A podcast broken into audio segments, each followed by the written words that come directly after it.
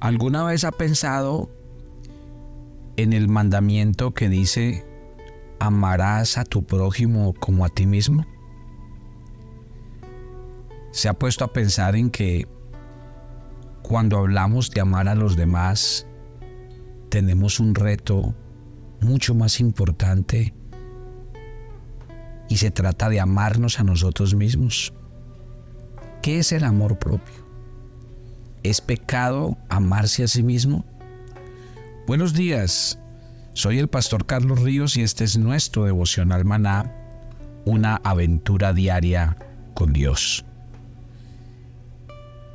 Muy agradecidos con Dios por este tiempo devocional. Nosotros estamos en nuestro canal de YouTube, Devocional Maná. Usted se puede suscribir, le van a llegar los devocionales a la hora cero de cada día hay un botoncito abajo que dice gracias y usted lo puede hacer, dar gracias y si quiere hacer una donación será bienvenida. Tengo una pregunta para ustedes que ahí en el devocional Mana en YouTube ustedes me pueden responder. ¿En qué consiste amarnos a nosotros mismos? Escríbanos, déjenos sus comentarios, estaremos felices de conversar con ustedes. Todos hemos oído muchas veces la palabra autoestima y podríamos decir que es uno de los conceptos más utilizados eh, por toda la psicología de la autoayuda. Pero cuando yo voy a la palabra como tal, la autoestima consistiría en darse valor a sí mismo como consecuencia de los propios méritos, la calidad o las circunstancias. Sin embargo, eh, esto, o más bien todo eso es consecuencia de otra cosa. La autoestima parte de cuánto nos amamos a nosotros mismos. El Señor nos dice en su palabra, le entregó a Moisés los diez mandamientos. Los tres primeros de los diez mandamientos nos hablan de cómo amar y tratar a Dios. Pero los siguientes restantes nos hablan de cómo tratar al prójimo. Mm, cuando hablamos de eso entonces, podemos decir entonces que los mandamientos, Jesús terminó resumiéndolos en dos. Amarás a Dios sobre todas las cosas y amarás a tu prójimo como a ti mismo. Y Jesús predicó esto. Los apóstoles también lo comprendieron, que el amor es la esencia y el resumen de la ley. Y por eso el apóstol Pablo nos dice en Romanos capítulo 12, a nadie debáis nada, más que el amor mutuo, porque el que ama ha cumplido el resto de la ley. De hecho, el no cometerás adulterio, no matarás, no robarás, no codiciarás y cualquiera de los otros mandamientos se resume en esto.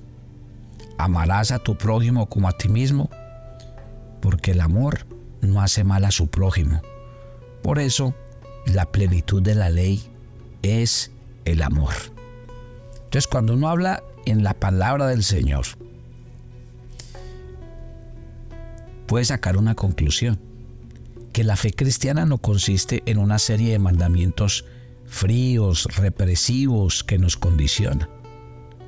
Los mandamientos son consecuencia de algo mucho más grande, más originario y en cierto modo más difícil, el amor a Dios, al prójimo e incluso a los enemigos. Amarás a tu prójimo como a ti mismo. ¿Se ha preguntado usted qué significa aquello de querernos a nosotros mismos? ¿Usted cree que quererse a uno mismo es algo egoísta? Piensa en estas posturas que le voy a dar a continuación. Hay personas que tienden a amar a los demás por encima de todo a cuidarlos, a darse a ellos, a entender sus necesidades. Son capaces de menospreciarse a sí mismos para ayudar a otros.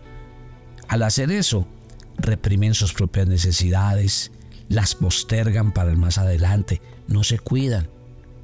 Y por un malentendido altruista que les hace volcarse literalmente en los demás, vaciándose de sí mismo, parecería entonces que menospreciarse o sentir que es menos es un acto de virtud que daría paso a una calidad más profunda, qué sé yo, santa o desinteresada.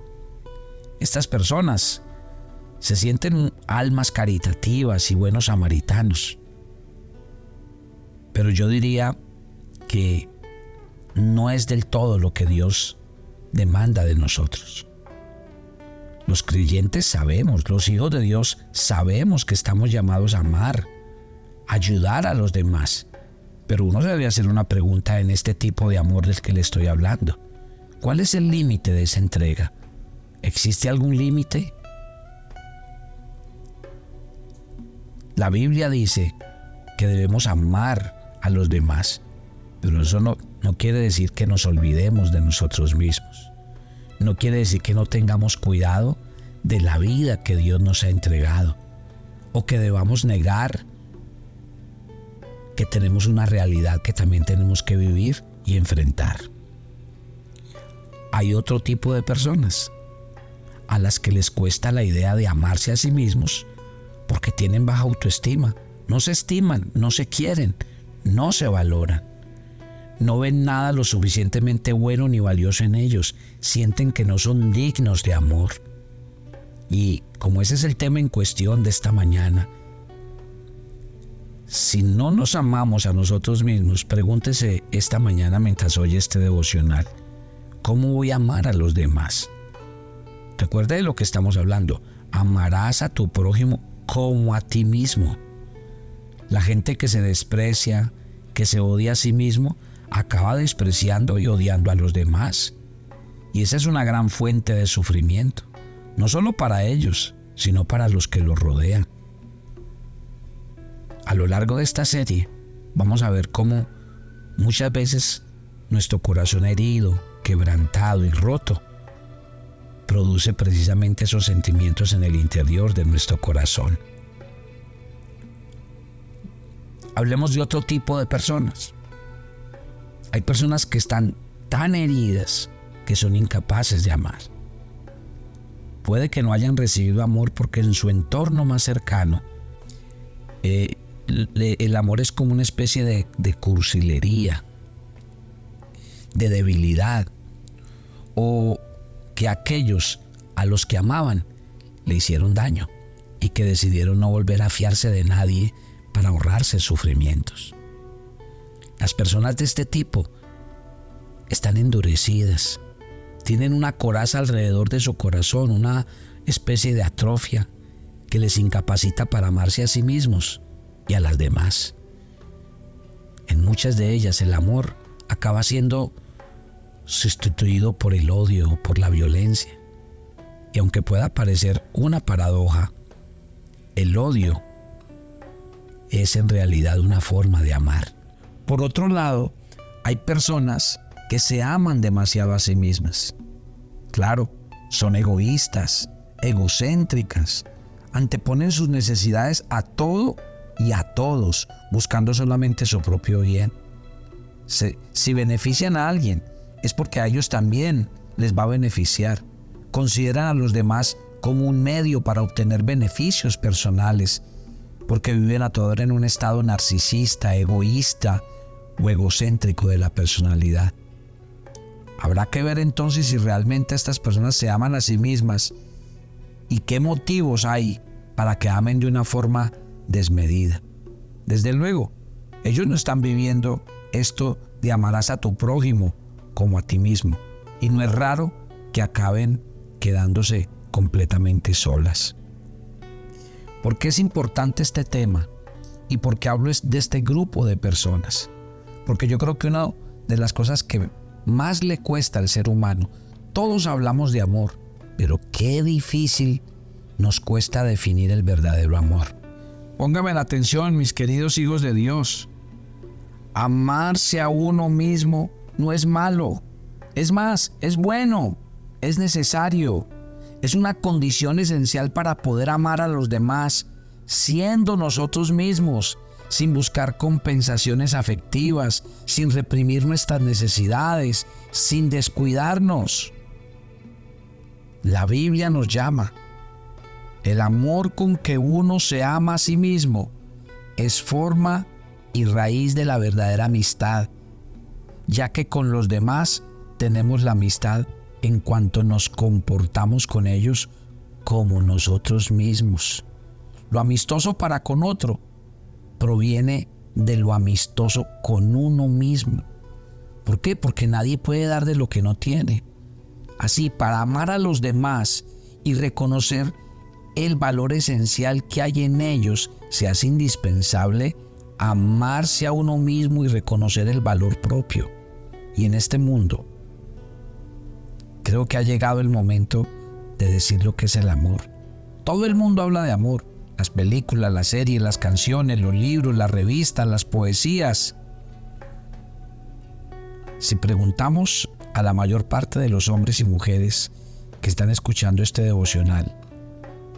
Es más, pregúntele a los jóvenes. ¿Sabe qué nos dirían? Que el amor es un sentimiento. ¿Qué es un sentimiento? Un estado afectivo del ánimo.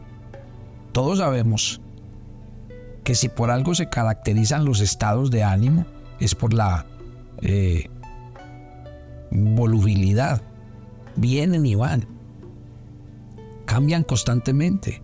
Se ven afectados por acontecimientos internos, externos. Baste pensar en la adolescencia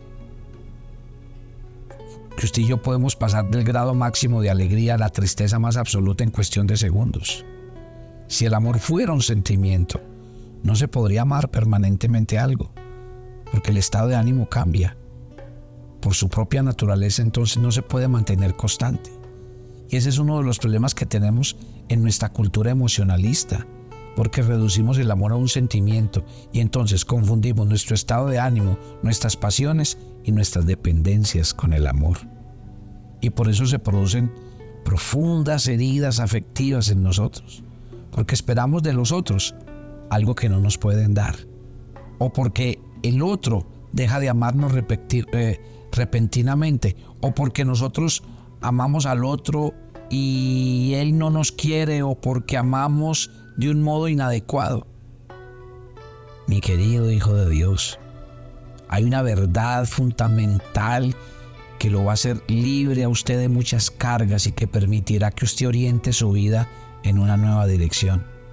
El amor no es un sentimiento, no es un estado de ánimo, no es algo que brota repentinamente y de pronto se va como ha venido. Eso no es amor. Eso el mundo lo llama pasión, atracción, dependencia, pero no es amor. ¿Por qué los matrimonios no duran hoy día? Por eso. No duran porque no entendemos ni siquiera la palabra amor. Entonces por eso hoy las parejas cuando vienen a nosotros los pastores se sientan y dicen, se nos acabó el amor. Perdí el amor. El amor se apagó en esta relación. Y claro, como vivimos en un mundo cómodo, egoísta, donde cada uno piensa en sí mismo, entonces como se agotó, entonces puedo pensar en otra persona y con otra persona así me va a brotar otro amor. Antes de que oremos esta mañana, le voy a invitar simplemente a que piense una cosa. De tal manera amó Dios al mundo. El sello de todo lo que hoy existe en nuestra relación con Dios es el amor incondicional que Él tiene por cada uno de nosotros. Es un amor que está lleno de, misericordia. Es un amor que por mucho tiempo ha esperado. Es un amor que nos ha tenido paciencia. Es un amor que cuando se habló de sufrir fue capaz de ir hasta la cruz. Es un amor que siempre, siempre ha esperado por nosotros. Y yo creo que la esencia de ese amor es la que realmente tiene que vivir en el interior de nuestras vidas. cuando la Biblia dice amarás a tu prójimo como a ti mismo. Tenemos algo muy claro en el interior de nuestros corazones y es el amor con que Dios nos ha amado. Si dejamos que ese amor reine en nuestras vidas, tendremos el amor suficiente para entablar relaciones firmes, fuertes y a largo plazo, para criar y formar hijos fundamentados en la confianza y en el gozo de tener un padre y una madre que les ama incondicionalmente. Una iglesia que tiene hermanos en la fe que han aprendido a amarse por encima de los defectos, de los problemas, de las situaciones difíciles. Realmente la gran necesidad del mundo en el que vivimos, que está lleno de materialismo y de consumismo, no es otra. Experimentar el amor sobrenatural de Dios que puede volvernos personas completamente nuevas y diferentes. En esta serie vamos a hablar de eso. Cómo experimentar cada día el amor de Dios para aprender a amarnos y amar a los que están a nuestro alrededor. Para aprender a vivir dentro de las relaciones que Dios quiere que vivamos cada día. Por eso Dios nos rodeó de gente tan hermosa. Porque Él quiere que aprendamos a amar y a disfrutar de lo que Él nos ha dado. Padre, gracias por esta mañana. Gracias por el comenzar de este nuevo día. Gracias por tu presencia con nosotros. Yo te doy toda honra, toda gloria, toda alabanza y todo reconocimiento. Porque hoy nos has hablado al corazón. Y yo quiero que tu amor se derrame, Padre, sobre cada persona que oye este devocional. Diles algo que resuene grande en sus corazones, que tú los amas, que ellos son importantes para ti y que tu amor por sus vidas te llevó hasta la cruz. Gracias por enseñarnos el verdadero amor. Nos encomendamos a ti y pedimos tu bendición en Cristo Jesús. Amén y amén y yo los espero mañana. Dios los bendiga.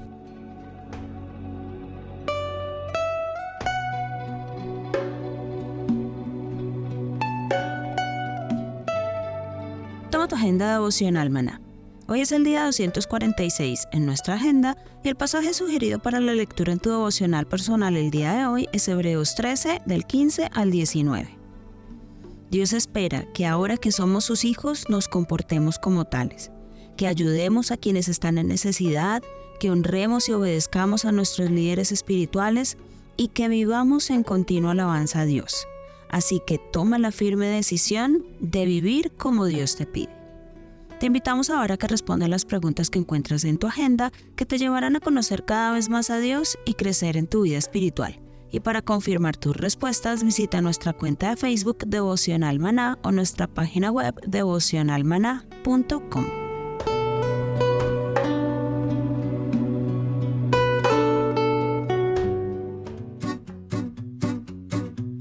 Llevaremos en una travesía de 15 días por los países de Turquía e Israel. Visitaremos Estambul, Capadocia y nuestra amada Jerusalén. Estaremos en las regiones de la Galilea, el Mar Muerto y Jericó. Nuestros servicios, todo incluido, los mejores hoteles, las comidas servidas en abundantes buffets entradas a todos los lugares descritos en el programa, todos los impuestos y propinas. Pero por sobre todo, un grupo de peregrinos donde usted nunca se sentirá solo. Siempre contará con un equipo de personas para atenderle. ¿Qué espera? Únase a nuestro grupo y conviértase en un peregrino a la Tierra Santa. Te invitamos. Un saludo especial a la familia Maná en los Estados Unidos. Se acerca nuestro evento de varones, en donde durante un día completo compartiremos seminario, conversatorio, talleres. Va a ser completamente bilingüe y traemos conferencistas internacionales. Incluye eh, los refrigerios, el almuerzo, materiales, absolutamente todo. Un día donde vamos a ser edificados en la fe y en la vida personal. Así que mi invitación es a que se inscriban en estas pocas semanas que restan. Fecha 16 de septiembre en Orlando y el sábado 23 en Long Island, New York. Así que queremos que en estas últimas semanas no se pierdan la oportunidad de inscribir a sus amigos, a sus padres, esposos, hijos, hermanos, alguien a que usted quiere bendecir con un día que va a cambiar sus vidas. Quiero darles un número telefónico, inscriben en ese chat y ahí le enviamos el link de inscripción. 401 212 4837. Escríbanos en ese chat y ahí con mucho gusto les enviamos el link y el punto de inscripción. Los esperamos a todos